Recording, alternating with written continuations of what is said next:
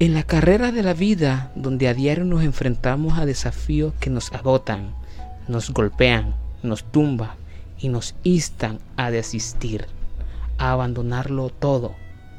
Los amigos de verdad que nos quieren y nos aprecian pueden ser ese motor de energía que nos levanta, nos motiva, nos alienta a seguir la batalla, a seguir luchando hasta lograr nuestro objetivo Solo unas palabras de aliento de esos amigos pueden ser el factor que nos haga seguir cuando queremos desistir.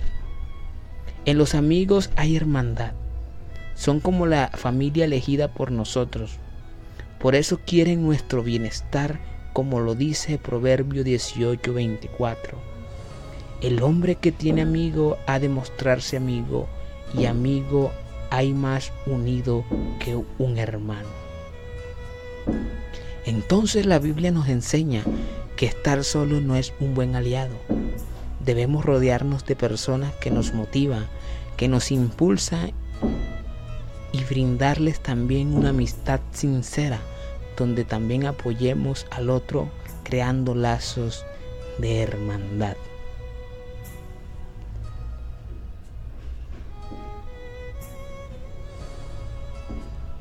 En Proverbios 13:20 dice la palabra, el que anda con sabio, sabio será, mas el que se junta con necio será quebrantado. Por último, pero no menos importante, no queda más que decir que cultivemos una buena y hermosa amistad con el mejor amigo que podríamos tener, Cristo Jesús, que nos guía por el camino de la vida, nos protege con su escudo protector, nos ama con su vida, intercede por nosotros, seca nuestras lágrimas y nos fortalece tal como lo dice en Juan 15:13. Nadie tiene mayor mayor amor que este, que uno ponga su vida por sus amigos.